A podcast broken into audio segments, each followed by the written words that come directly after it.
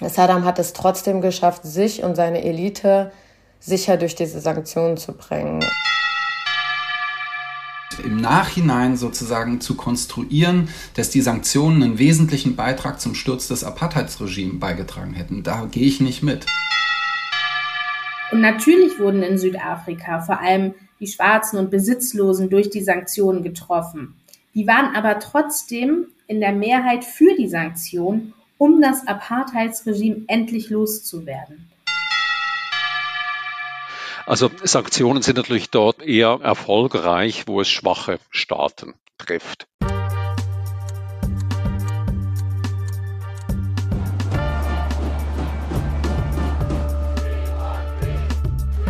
Disarm Friedensgespräche mit Linda Peikert und Jan van Aken.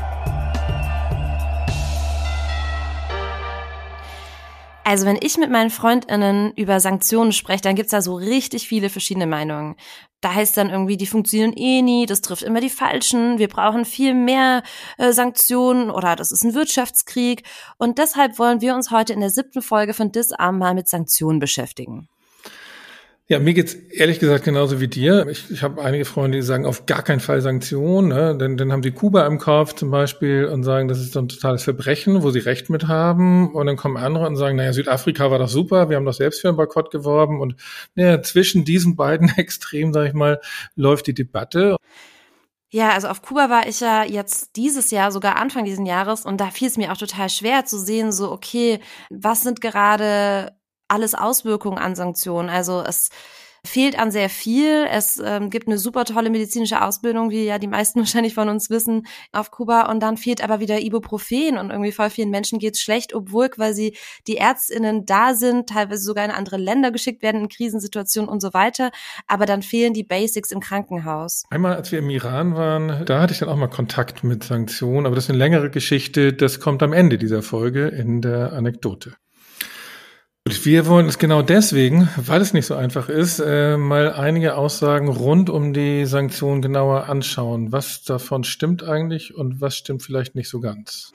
Ja, und warum tun wir das hier in diesem Podcast? Weil Sanktionen sind ja so ganz theoretisch erstmal eine Alternative zu militärischen Auseinandersetzungen oder können das zumindest sein.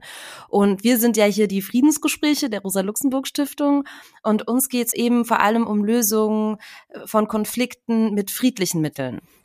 Ja, genau so wie du das sagst, steht es tatsächlich auch in der Charta der Vereinten Nationen. Die sieht nämlich bei internationalen Konflikten drei Stufen vor. Erstmal die friedliche Beilegung von Streitigkeiten, also Diplomatie.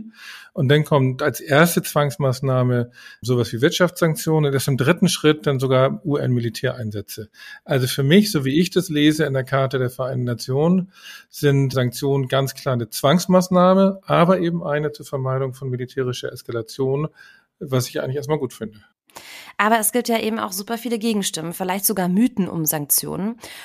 Also die haben noch nie was bewirkt. Sie dauern Jahre, bis überhaupt mal was sich tut. Sie treffen immer die Falschen. Es sind nur Mittel der Stärkeren gegen die Schwächeren. Und sie sind sowieso illegal. Wir wollen mal schauen, was da überhaupt dran ist. Gut, bevor wir einsteigen, mal ganz kurz, was sind Sanktionen überhaupt? Es gibt so allgemeine Wirtschaftssanktionen, wenn ein Land komplett von allen Wirtschaftsbeziehungen abgeschnitten wird. Das nennt man dann auch Embargo. Embargo sind also so allumfassende Sanktionen. Man könnte auch Boykott sagen, wobei Boykott eben auch so eine andere Bedeutung hat umgangssprachlich. Damit sind nämlich auch Privatpersonen gemeint. Also wenn wir, Linda, wenn wir beide jetzt so einen Nestle-Boykott machen, äh, als, als individuelle Verbraucherin, dann ist das ein Boykott. Ähm, und wie gesagt, wenn das staatlich ist, dann ist es eher die Sanktion und wenn sie allumfassend sind, das Embargo. Und neben diesen allumfassenden gibt es natürlich auch noch gezieltere Sanktionen gegen einzelne Firmen, einzelne Wirtschaftszweige oder Einzelpersonen, die dann nicht reisen dürfen oder sowas. All das zusammengefasst sind Sanktionen. Jetzt aber mal zu den Thesen oder den Mythen, die es so rund um Sanktionen gibt. Mythos 1. Sanktionen haben noch nie etwas bewirkt. Dazu haben wir Professor Gerald Schneider befragt. Er ist Professor für internationale Politik an der Uni Konstanz. Neben ganz vielen anderen Themen hat er sich auch intensiv mit Sanktionen befasst und dazu eine Datenbank über unterschiedliche Sanktionen seit dem Ende des Kalten Kriegs mit aufgebaut. Anhand dieser umfangreichen Daten kommt Professor Schneider zu einer recht klaren Aussage. Es gibt hier Kollegen und Kolleginnen, die haben Messinstrumente entwickelt, um eben beurteilen zu können, ob eine Sanktion erfolgreich war oder ob sie nicht erfolgreich äh, war. Und je nachdem, welchen Maßstab man da nimmt, kann man feststellen, dass die Erfolgsquote zwischen 30 und 50 Prozent liegt. Dann kann man sagen, das ist sicher nicht sehr viel, aber wenn Sie jetzt beispielsweise andere Instrumente nehmen, die man in der Außenpolitik hat, also Friedensmissionen der UN, Mediationen, Vermittlungsaktionen oder auch schlicht militärische Interventionen. Dort gibt es oft dann nicht so ja, bewährte Messinstrumente, aber auch dort kommen sie eigentlich nicht über diese Erfolgsquote hinaus. Sanktionen sind ja auch Mittel, die eben ohne militärische Zwangsmaßnahmen auskommen und von dem her weniger große Kollateralschäden anrichten, auch wenn natürlich eben hier tatsächlich zu Sanktionen oft gehört, dass es die Falschen trifft, nämlich die Zivilbevölkerung. Ich meine, andererseits ist natürlich auch klar, dass es so eine richtig eindeutige Bewertung von Sanktionen eigentlich nicht gibt. Ne? Es gibt ja so viele Mechanismen, die Druck auf den Staat machen. Äh, da gibt es die möglicherweise die militärische Drohung, da gibt es irgendwie andere Länder, die, die sagen, okay, ähm, mach jetzt mal. Ähm, es lässt sich gar nicht so richtig auseinandersortieren, genau welchen konkreten Beitrag die Sanktionen gebracht haben. Ähm, aber selbst wenn man diese 30 oder diese 50 Prozent für zu hoch hält, finde ich sehr klar. Es gibt doch einige sehr klare Beispiele, wo man sagen kann, diese oder jene Sanktionen haben echt was zum Besseren verändert. Zum Beispiel in Südafrika. Und dazu haben wir mit Janine Walter geredet. Janine ist die Büroleiterin der Rosa-Luxemburg-Stiftung in Südafrika. Und dort haben sie in den letzten Monaten sich auch mit den äh, früheren Sanktionen gegen das Südafrika der Apartheid beschäftigt. Und Janine sagt dazu Folgendes. Gegen das Apartheidsregime gab es ja umfassende Boykotte und Sanktionen, die sowohl von den Vereinten Nationen als auch von Einzelstaaten und von privater Seite beschlossen wurden. Und es besteht eigentlich Einigkeit darin, dass die Sanktionen auf jeden Fall einen Teil zum Ende der Apartheid beigetragen haben. Wobei es unterschiedliche Einschätzungen gibt, wie groß der Anteil der Sanktionen war, weil es natürlich auch anderen Druck auf Südafrika gab. Unter anderem hat das umfassende De-Investment eine bereits strauchelnde Wirtschaft vollends in die Knie gezwungen. Gut, über das, was Janine hier sagt, haben wir mit Jag Papst gesprochen. Jag ist Politikwissenschaftler und Herausgeber von Marx 21. Und zu Jag äh, gibt es eine Vorgeschichte, denn die Partei Die Linke diskutiert gerade ja über Sanktionen. Einige Parteimitglieder haben da ihre Position zu aufgeschrieben. Jag war einer davon. Und er hat eine sehr klare Ablehnung von Sanktionen jeglicher Art formuliert. Wir beide haben uns da auch so einen kleinen Battle im Freitag geliefert. Die beiden Texte von Jak und mir im Freitag verlinken wir natürlich in den Show Notes, aber die sind leider hinter einer Paywall. Also Jak, was sagst du zu dem, was Janine hier sagt? Ja, ich glaube, es ist wichtig, Sanktionen und eine Boykottbewegung nicht sozusagen als Synonym zu verwenden, sondern da klar eine Unterscheidung zu treffen. Also dafür ist die Anti-Apartheidsbewegung in Südafrika, denke ich, auch ein gutes Beispiel.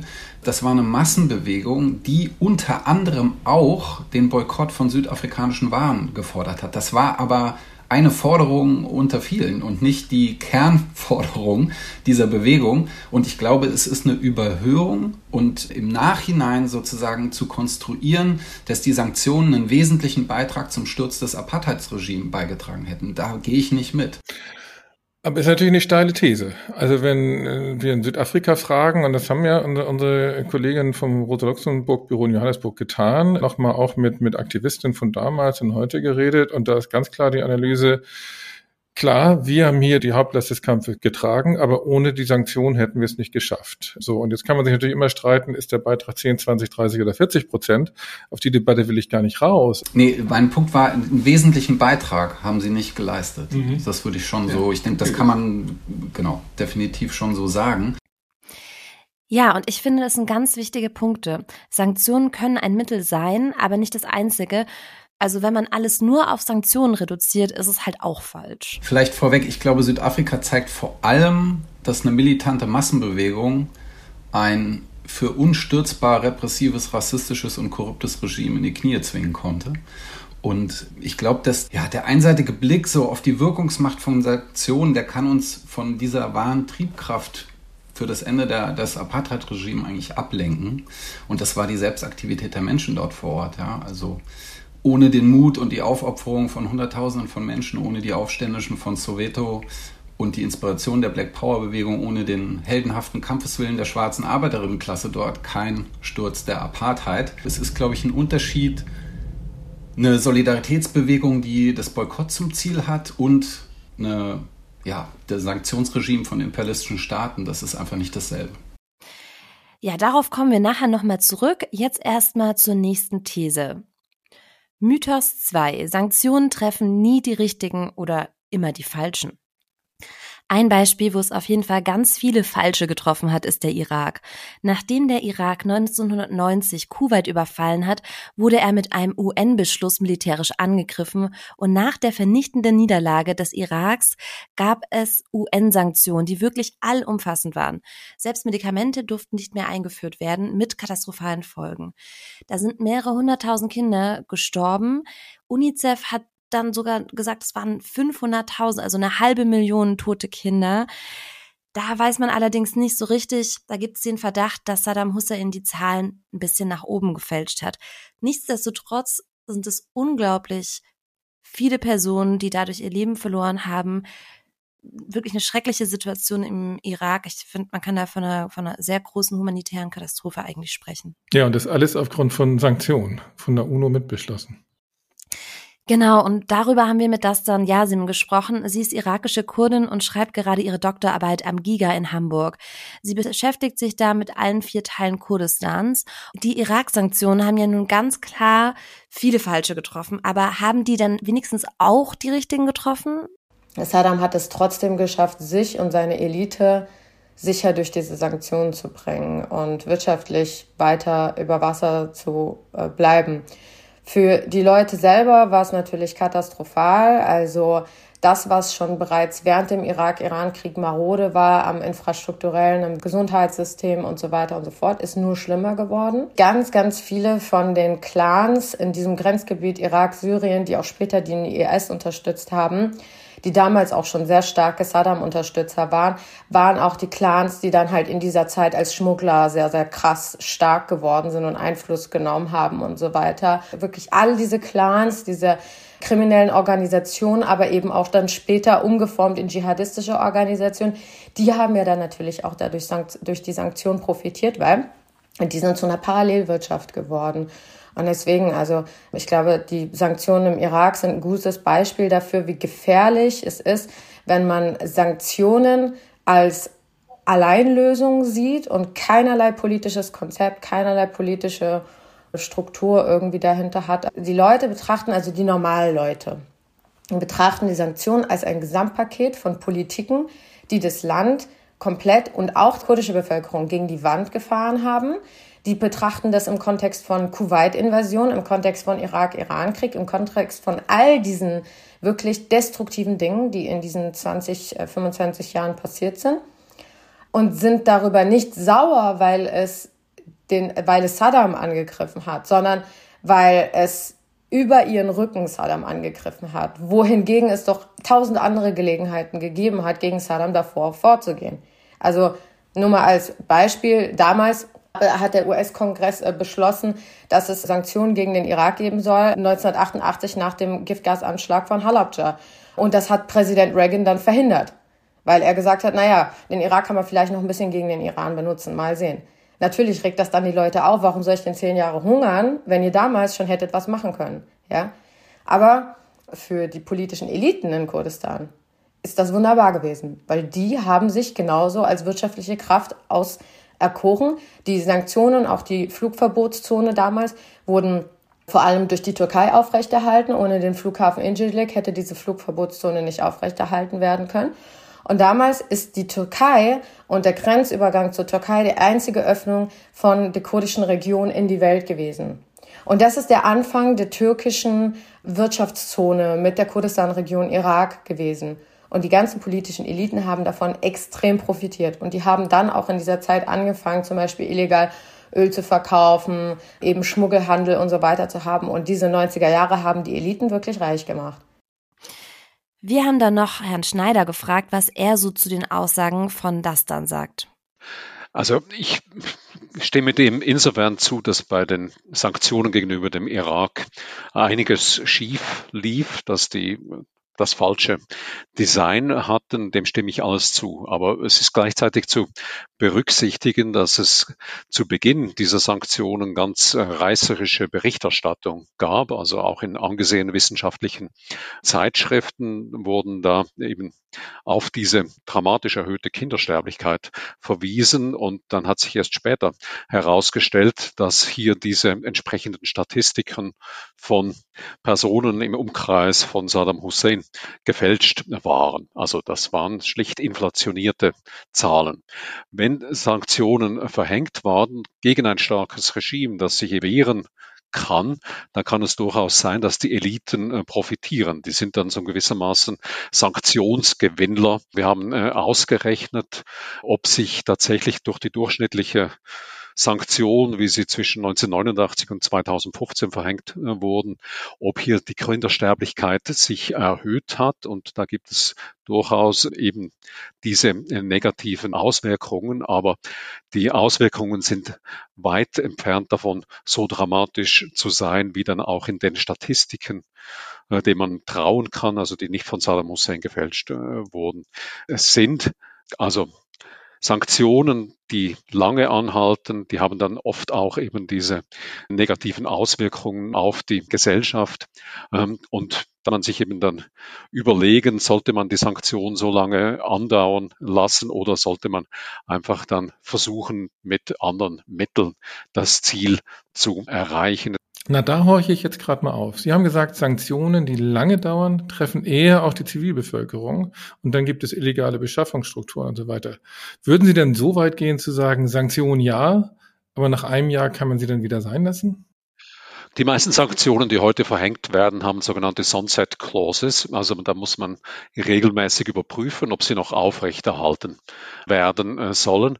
Natürlich ist dann ein Aufheben einer verhängten Sanktion eine teilweise schwierige Entscheidung, weil sie kann ja auch zu einem Gesichtsverlust der Politik führen und die Politik will das natürlich möglichst äh, umgehen. Aber ich denke, äh, dass hier viel häufiger über das Sanktionsende eigentlich debattiert werden sollte.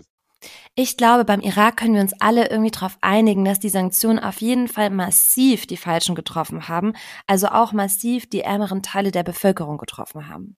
Während die Eliten im Irak ja davon profitiert haben, also Sanktionsgewinner, wie Herr Professor Schneider das gerade gesagt hat. Aber wie sieht es dann anderswo aus? Und dazu haben wir nochmal Janine Walter aus Johannesburg gefragt. Naja, in Südafrika waren die Falschen auch die richtigen. Die Falschen meint ja in der Regel die ärmeren Teile der Bevölkerung, die ArbeiterInnen. Und natürlich wurden in Südafrika vor allem die Schwarzen und Besitzlosen durch die Sanktionen getroffen. Die waren aber trotzdem in der Mehrheit für die Sanktionen, um das Apartheidsregime endlich loszuwerden. Und auch die Gewerkschaften wollten diese Sanktionen. Die schwarzen Aktivistinnen haben in aller Welt dafür geworben. Und am Ende hat es geklappt, weil die Sanktionen eben auch die richtigen getroffen haben. Na, Südafrika ist da wahrscheinlich auch ein richtig drastischer Fall, dass diejenigen, die am meisten von den Sanktionen betroffen waren, ganz besonders auch dafür waren. Vor allem aber, wie, wie Jag das ja richtig gesagt hat, natürlich waren die Betroffenen vor allem für eine Boykottbewegung von unten. Ich denke überhaupt, ne, dass es Unsinn wäre zu sagen, es gibt Sanktionen, die überhaupt gar keine Unbeteiligten treffen. Selbst bei den gezieltesten Sanktionen werden immer doch auch einzelne andere in Mitleidenschaft gezogen. Also ich sag mal, selbst wenn du nur ein Reiseverbot gegen Diktator hast und dann ist der, der ihn normalerweise zum Flughafen gefahren hat, ist jetzt arbeitslos oder hat weniger Einnahmen. Das heißt, äh, Irgendwelche anderen werden immer getroffen. Ich glaube, das Ziel muss sein, diese ungewollten Effekte möglichst gering zu halten. Aber es wäre falsch zu sagen, man kann die auf Null drehen. Kommen wir zu Mythos 3. Alle Sanktionen, die nicht vom Sicherheitsrat der UNO kommen, sind illegal. Und das ist nun jetzt eine echt komplexe juristische Frage. Da hat die Rosa-Luxemburg-Stiftung ein Gutachten in Auftrag gegeben. Das wurde geschrieben von Dr. Hanna Kiel, die gerade in Völkerrecht promoviert hat. Das Gutachten liegt jetzt gerade in den letzten Zügen, wird in den nächsten Wochen veröffentlicht. Vielleicht schon, wenn wir auch mit dem Podcast hier rauskommen. Wir packen auf jeden Fall den Link, wenn er denn da ist, in die Show Notes. Ich muss ganz ehrlich sagen, als ich das Gutachten das erste Mal gelesen habe, habe ich nicht viel verstanden. Ich bin echt nur ein armer Biologe und kein Völkerrechtler. Aber Hanna Kiel hat das sehr schön auseinandergedröselt und uns das jetzt auch noch einmal kurz zusammengefasst hier für uns. Zunächst muss man sagen, dass die rechtliche Bewertung von unilateralen Sanktionen sehr komplex ist. Die Aussage, dass alle unilateralen Sanktionen rechtswidrig seien, wird in jedem Fall von der Literatur abgelehnt, meines Erachtens auch zu Recht. Der Begriff der Sanktion ist juristisch nicht klar definiert. Er wird auch in keinem juristischen Instrument direkt verwendet. Zum Beispiel können Sanktionen sich gegen den Staat richten oder auch gegen einzelne Individuen. Deswegen kann man sagen, dass es sich hierbei eher um einen Sammelbegriff handelt für Maßnahmen, die juristisch auch sehr unterschiedlich bewertet werden müssen. Allgemein kann man aber trotzdem sagen, dass eine Sanktion immer dann rechtmäßig ist, wenn sie in der Art und Weise, in der sie ausgestaltet ist, vereinbar ist mit allen Verpflichtungen, die der jeweils handelnde Staat hat oder aber, wenn sie grundsätzlich dagegen verstößt, es hierfür aber einen Rechtfertigungsgrund gibt. Aber was können denn das für Verstöße und Verpflichtungen sein? Also welche Verpflichtung hat ein Staat gegenüber dem anderen? Solche Verpflichtungen können aus sehr unterschiedlichen Bereichen kommen. Insbesondere können Sanktionen verstoßen gegen Menschenrechte oder das humanitäre Völkerrecht. Daher müssen sie auch immer eine sogenannte humanitäre Ausnahme beinhalten. Also deswegen Sanktionen haben dann immer eine Ausnahme für Lebensmittel zum Beispiel oder Medikamente. Also heutzutage zumindest gibt es diese Ausnahmen. Das steckt dann dahinter, oder wie? Genau, das ist die sogenannte humanitäre Ausnahme. Andere Verpflichtungen können auch aus ganz anderen Bereichen kommen. Zum Beispiel muss die Immunität des Staates beachtet werden oder das Welthandelsrecht. Besonders häufig wird aber auch ein Verstoß mit dem Interventionsverbot kritisiert. Also sozusagen das Sanktionen einen zwanghaften Eingriff in staatliche Souveränität darstellen. In diesem Punkt ist sich die Literatur aber nur in ganz extremen Fällen einig, dass eine Sanktion hier die Schwelle zum Interventionsverbot überschreitet. Dies wurde zum Beispiel bejaht bei Sanktionen der USA gegen Kuba in den 90er Jahren, weil diese wirklich extrem zwanghaft wirkten. Ähm, und dann hast du gesagt, also selbst wenn es gegen solche Verpflichtungen verstößt, ist es trotzdem noch okay, wenn es Rechtfertigungsgründe gibt. Was kann denn so ein Rechtfertigungsgrund sein? Genau, Rechtfertigungsgründe. Es gibt eine Reihe an Rechtfertigungsgründen. Zum Beispiel haben Staaten ein sogenanntes Selbsthilferecht. Die Selbsthilfe ist ein Rechtfertigungsgrund, der neben anderen Rechtfertigungsgründen steht, also zum Beispiel der Selbstverteidigung. Die, diese beiden Rechtfertigungsgründe muss man voneinander trennen. Das heißt, wenn ein Staat gegenüber einem anderen eine Verpflichtung gebrochen hat, kann dieser verletzte Staat ebenfalls eine Verpflichtung aussetzen. Konkret würde das zum Beispiel bedeuten, dass in der aktuellen Situation die Ukraine Verpflichtungen gegenüber Russland aussetzen könnte. Dann bewegt man sich aber wieder in einer rechtlichen Grauzone bei der Frage, ob anstelle des verletzten Staates also dann hier der Ukraine, auch Drittstaaten das Recht hätten, Sanktionen zu verhängen, also zum Beispiel Deutschland. Diese Frage ist äußerst kontrovers, wird aber mittlerweile recht stark vertreten. Dann allerdings nur für bestimmte Fälle, nämlich in den Fällen, in denen der ursprüngliche Völkerrechtsbruch sehr schwerwiegend war. Es gibt unilaterale Sanktionen, die eindeutig rechtmäßig sind und solche, die eindeutig rechtswidrig sind. Zwischen diesen Extremen gibt es aber einen großen Raum der Rechtsunsicherheit. Ja, das hast du in deiner Studie so schön geschrieben. Die Ränder sind klar und dazwischen gibt es einen großen Graubereich. Damit müssen wir wahrscheinlich leben. Ich habe noch drei kurze Nachfragen. Das erste ist, was genau heißt eigentlich unilateral? Also der Begriff unilateral wird nicht immer einheitlich verwendet. Eine sehr geläufige Definition, die ich auch selbst verwende, ist aber, dass Sanktionen dann unilateral sind, wenn sie nicht von einer Resolution des UN-Sicherheitsrats gedeckt sind. Okay, also nicht so, wie, wie ich das umgangssprachlich erstmal verstanden hatte, unilateral als ein Land gegen ein anderes, sondern es können auch 20 Länder oder 30 Länder oder die EU sein. Solange keine Sicherheitsratsresolution da ist, heißt das unilateral. Einige Leute verstehen unilateral, so wie du das gerade genannt hast. Allerdings ist das Problem dabei, dass eigentlich die Sanktionen durch Staatenzusammenschlüsse wie die EU genauso bewertet werden müssen wie die Sanktionen durch einen einzelnen Staat. Deswegen ist es kohärenter, insgesamt hier von unilateralen Sanktionen zu sprechen, im Gegensatz zu multilateralen Sanktionen, die von der UN beschlossen wurden. Jetzt hast du von UN-Sanktionen geredet. Jetzt ist die Frage, es gibt ja bei der UN zwei Dinge, Sicherheitsrat und die Generalversammlung. Sicherheitsrat ist durch die Charta gedeckten Sanktionsbeschluss. Was, wenn jetzt die Generalversammlung der Vereinten Nationen Sanktionen beschließt? Das würde an der rechtlichen Bewertung hier nichts ändern. Die Generalversammlung hat ein großes politisches Gewicht, allerdings haben die Beschlüsse keine rechtliche Bindungswirkung. Kommen wir zu Mythos 4. Sanktionen sind nur ein Instrument der Starken gegen die Schwachen. Natürlich muss man Macht haben, um Sanktionen ergreifen zu können und die dann auch durchsetzen zu können. Sonst äh, hat man hier tatsächlich dann einen Rohrkrepierer. Also Sanktionen sind natürlich dort eher erfolgreich, wo es schwache Staaten trifft.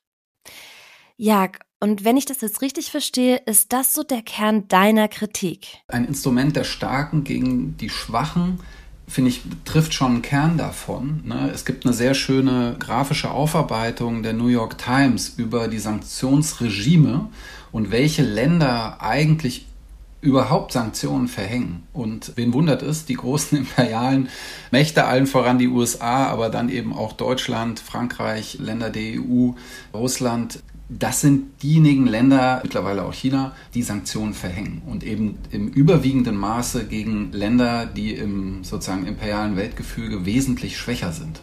Und das weist auch schon auf den Charakter von Sanktionsregimen hin, dass sie eben im Kontext der imperialen Konkurrenz ein Teil des Kräftemessens sind.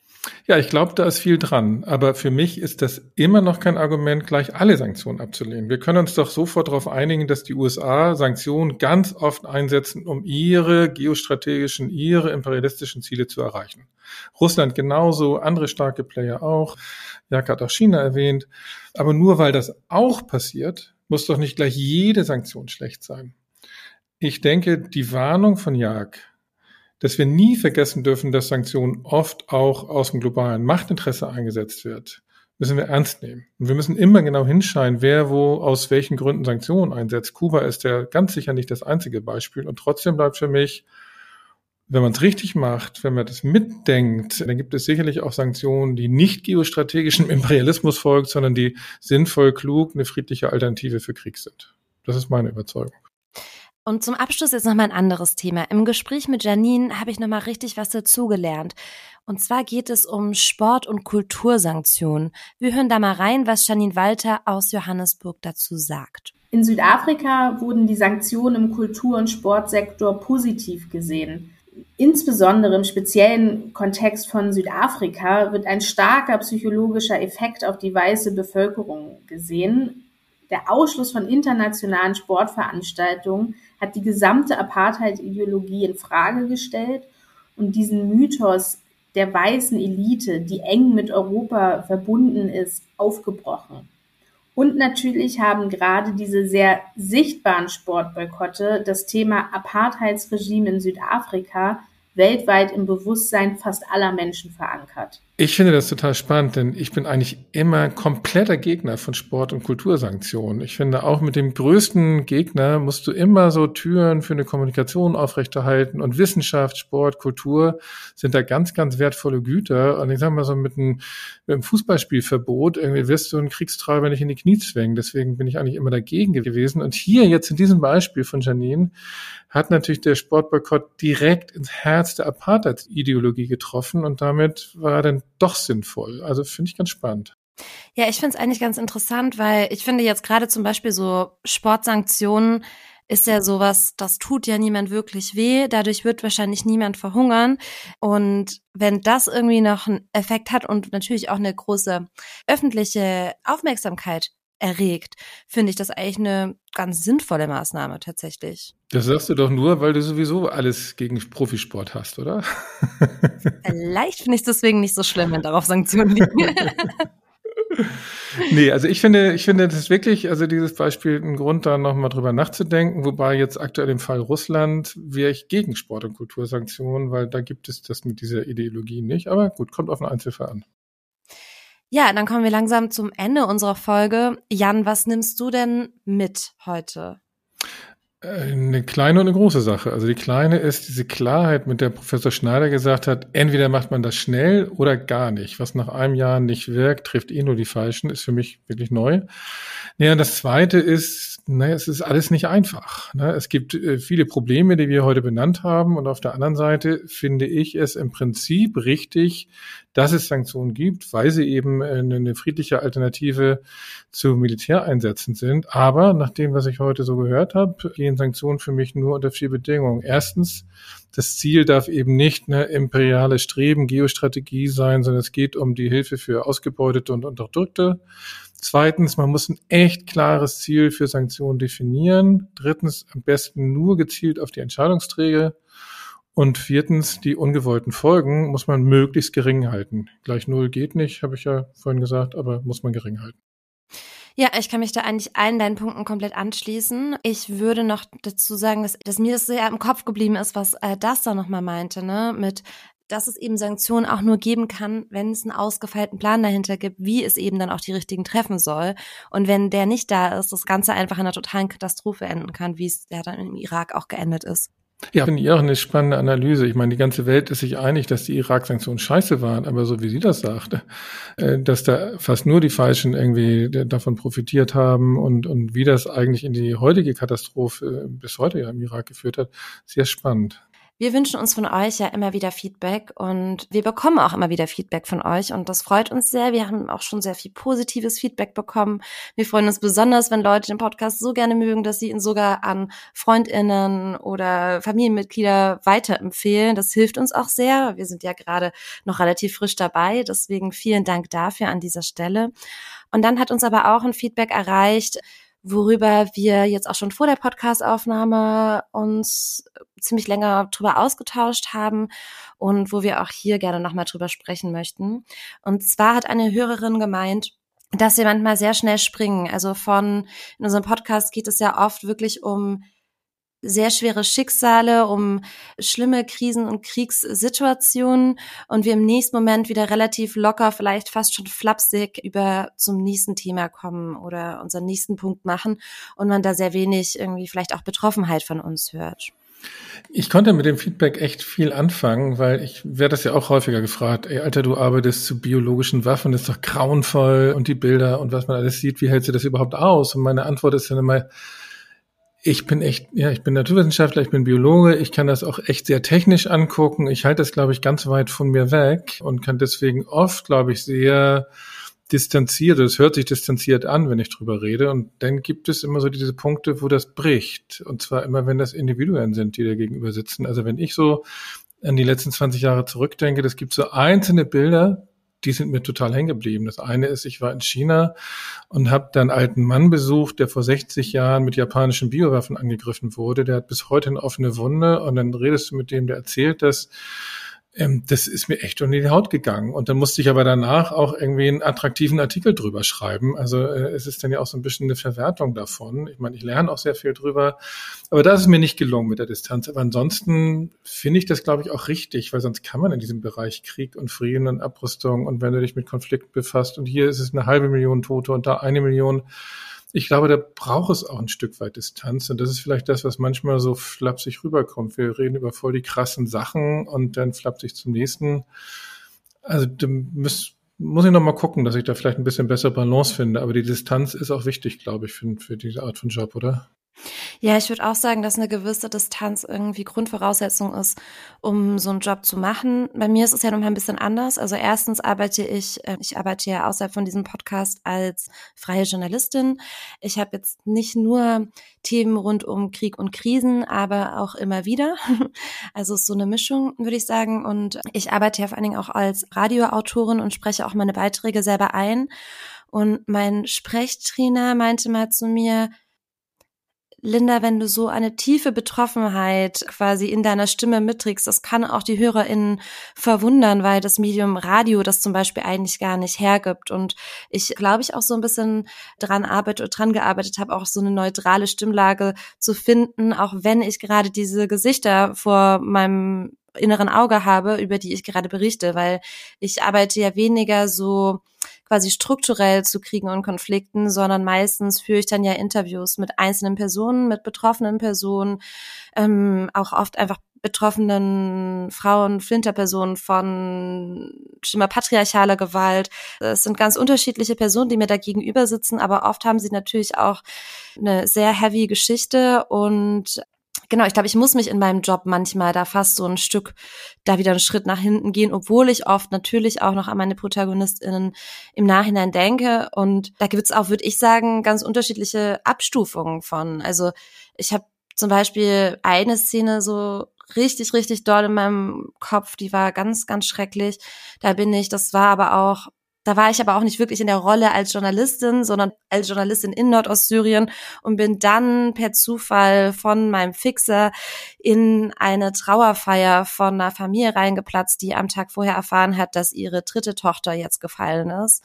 Und ich da in einem Raum war mit den engsten Familienmitgliedern, also Frauen nur, von dieser jungen Anfang 20-Jährigen, die gerade frisch gestorben ist. Und das waren Bilder, ey, die, da könnte ich zum Beispiel auch gar keine Distanz zu finden. Dazu habe ich, danach habe ich aber darüber auch nicht berichtet zum Beispiel. Genau, das mit dem, mit dem Radio, was du sagst, mit der Neutralität, das ist hier bei uns ja ein bisschen anders. Wir sind ja nicht neutral und wollen es auch gar nicht sein. Wir, wir machen das mal im Standpunkt und trotzdem, damit wir überhaupt drüber reden können. Ich meine, wir hatten heute Sanktionen im Irak, eine halbe Million tote Kinder und so. Das, wenn wir das an uns ranlassen würden, dann könnte ich das, glaube ich, hier gar nicht machen. Ja, das, ähm, dem würde ich auf jeden Fall zustimmen. Hm. Und ich glaube, mich würde es jetzt mal noch interessieren. Ich denke, dass viele Personen, die den Podcast hören, auch ähm, in ihrem Alltag, sei es ihr Beruf oder sei es ihr Engagement, wahrscheinlich mit irgendwie ja traumatisierenden, schrecklichen Situationen immer wieder konfrontiert werden. Ich meine, das sind Personen, die im medizinischen Bereich arbeiten, äh, Personen, die sich in der Seenotrettung engagieren, um jetzt mal nur so zwei Beispiele zu nennen. Und mich würde es mal interessieren, also erstens mal nicht, dass ich meine Arbeit damit vergleichen möchte. Erstmal Hut ab, was diese Personen machen. Ich rette keine Leben, diese Person schon. Aber mich würde es einfach mal interessieren, wie Personen, die vielleicht mit so extremen Situationen immer wieder konfrontiert sind, äh, selber damit umgehen. Vielleicht hat da jemand auch Lust, uns nochmal ein Feedback zu geben und mal zu sagen, wie ihr das verarbeitet oder in welcher Tonalität ihr auch darüber ähm, anschließend sprecht oder sprechen könnt. Okay, Jan, und dann wie immer zum Ende noch die Frage, hast du eine Anekdote mitgebracht? Ja, habe ich, habe ich am Anfang ja schon angekündigt. Geht mal wieder um den Iran. Ja, ansonsten kriegt man nicht viel persönlich von Sanktionen mit, aber als wir vor über zehn Jahren im Iran waren, es war hauptsächlich ja wegen des Atomprogramms, da war gerade eine ganz heiße Debatte um Sanktionen und zwar ging es auch um ein ganz bestimmtes Teil, so eine Steuerungseinheit von Siemens, mit der die Urananreicherung, diese Zentrifugen im Iran betrieben wurden, um atomwaffenfähiges Uran herzustellen. Diese Steuerungsanlagen waren nun gerade vom Computervirus angegriffen worden, eine der komplexesten so, so Angriffsviren, die man so kannte zu der Zeit, hat wohl auch funktioniert. So, und ich finde es natürlich völlig richtig, dass solche Steuerungseinheiten, um atomwaffenfähiges Uran herzustellen, nicht in den Iran geliefert werden. So, von dem man weiß oder wusste, damals jedenfalls, heute nicht mehr, aber damals wusste, dass sie Atomwaffen bauen wollen. Sondern besuchen wir eine Solaranlage im Iran und was sehen wir da? Genau die gleiche Steuerungsanlage. Das ist halt so eine, so eine Allerweltsteuerungsanlage, mit der du sehr viele Dinge steuern kannst. Und äh, da wurde sie halt gebraucht, um diese große Solaranlage zu steuern, wo ich dann so dachte, hm, gerade wenn man nicht will, dass der Iran Atomwaffen baut, wäre es ja gut, dass die Solaranlagen statt Atomkraftwerke haben. Aber durch die Sanktionen haben sie auch da Probleme. Wir haben ja gesehen, sie haben die trotzdem bekommen über Beschaffungskriminalität, irgendwelche Umgehungswege gefunden. Aber das macht nochmal so deutlich, wie Sanktionen irgendwie auch sich ins Gegenteil verkehren könnten. Gut, also wer uns Feedback schicken möchte, ihr erreicht uns am besten per E-Mail unter disarm.rosalux.org. Linda ist bei Insta und bei Twitter als Linda Peikert in einem Wort unterwegs. Ich mag Twitter nicht mehr so richtig, aber versuche mich gerade mal bei Mastodon und Insta. Bei Mastodon heiße ich Van Aken in einem Wort, at mastodon.social, social mit C. Und bei Insta bin ich jan.aken. Aber eins habe ich ja noch. In den letzten Tagen kriege ich von allen Seiten mit, dass die plötzlich bei der Plattform Blue Sky sind, sich da neu angemeldet haben, äh, dass da offenbar sehr viel mehr los ist als auch bei Mastodon.